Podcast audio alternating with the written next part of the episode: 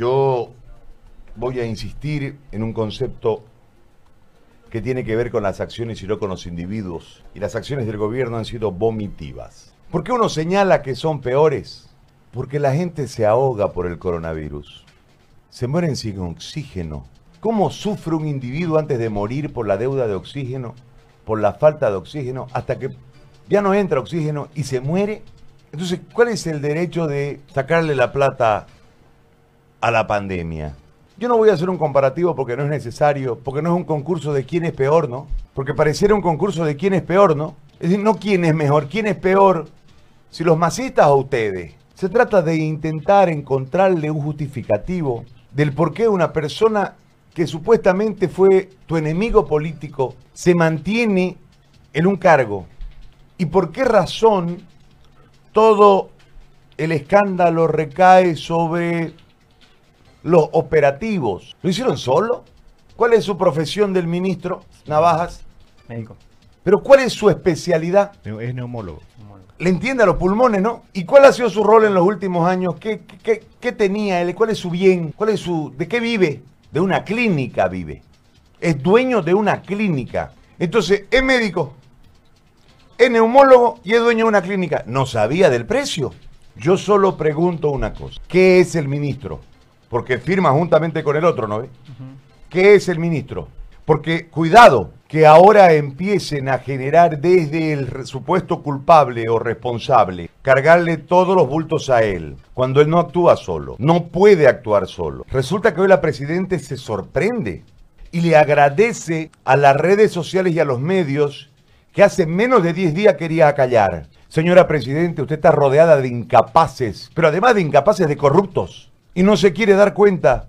Alguien se ganó unos pesos ¿Por qué el Estado boliviano utilizó un intermediario tan caro? El problema siempre es el intermediario, no me canso de decirlo, no me cansaré de decirlo. Eso por un lado, pero por el otro lado, compraron mal y el préstamo es para el COVID y esos zambú no sirven para el COVID. Van a servir en el sistema de salud, sin ninguna duda, pero no fueron comprados para el sistema de salud en su conjunto, tienen un objeto determinado, la plata la prestaron para algo determinado, hay una responsabilidad administrativa y si el que sugirió, fue Mostajo, sea digno pues don Mostajo, presente su renuncia. Señor ministro de Salud, presente su renuncia. O sea, aquí pasa de todo y nadie presenta renuncia. ¿Por qué no renuncia ayer con Núñez? ¿Por qué nos exigen a nosotros que cumplamos? Yo no cumplo la cuarentena para partir de hoy, no me da la gana. Pues. ¿Por qué voy a cumplir yo la cuarentena sacrificándome económicamente como lo hemos hecho, con ribetes de desesperación ya porque no tenemos un peso, sacrificados como estamos, le pelan en la compra y encima nos melean en la compra. ¿Por qué voy a cumplir la cuarentena? Porque no me da la gana. ¿Por qué les voy a hacer caso si ustedes se equivocan en la compra, traen mal las cosas y además nos melean? Si lo de ustedes no raya en lo delincuencial, es delincuencial.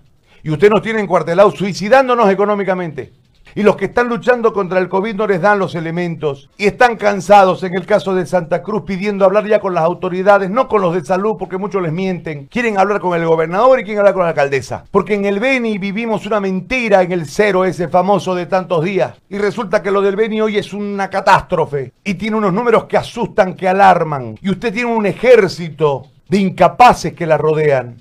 Pero además de incapaces corruptos, pero además caraduras porque Yerko cuando salió la denuncia del avión debió irse y usted debió exigirle que se vaya. Por eso hago recuerdo a la gente que es el ministro de salud, pues. Es médico, es neumólogo y es dueño de clínica. ¿Cómo que no sabía los precios? Tiene dos líneas este caso en cuestión, llamado los respiradores que ahogaron al poder o los respiradores que te ahogaron al vomitivo mando boliviano. Aquí hay un tema de corrupción altísima. Pero lo peor de todo es el momento. Fueron corruptos los masistas, como ellos solos nomás. Melearon plata harta, porque además había harta.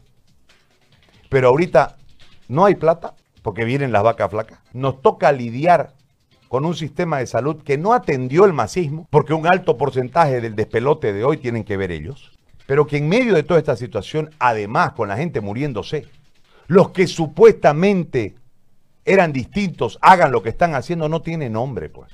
Señora Presidente, tiene que renunciar a su ministro. ¿Por qué lo cambió a Cruz? Tiene que pedirle su renuncia al ministro de la Presidencia. Porque no puede ser posible que ahí sea solidario con una mí y no sea solidario con su pueblo. tiene que entrar en coherencia, señora Presidente. Usted no es coherente y hoy resulta que hay gente del movimiento socialismo que trabaja en puestos claves dentro de la administración de la plata de su gobierno. Cuando nosotros en el comienzo de todo esto hay que desmontar esta cuestión y usted no lo hizo. La incapacidad no es solo de su entorno, señora Presidente, también es de usted. Esta semana se van a morir hartos. Serán responsabilidad de usted.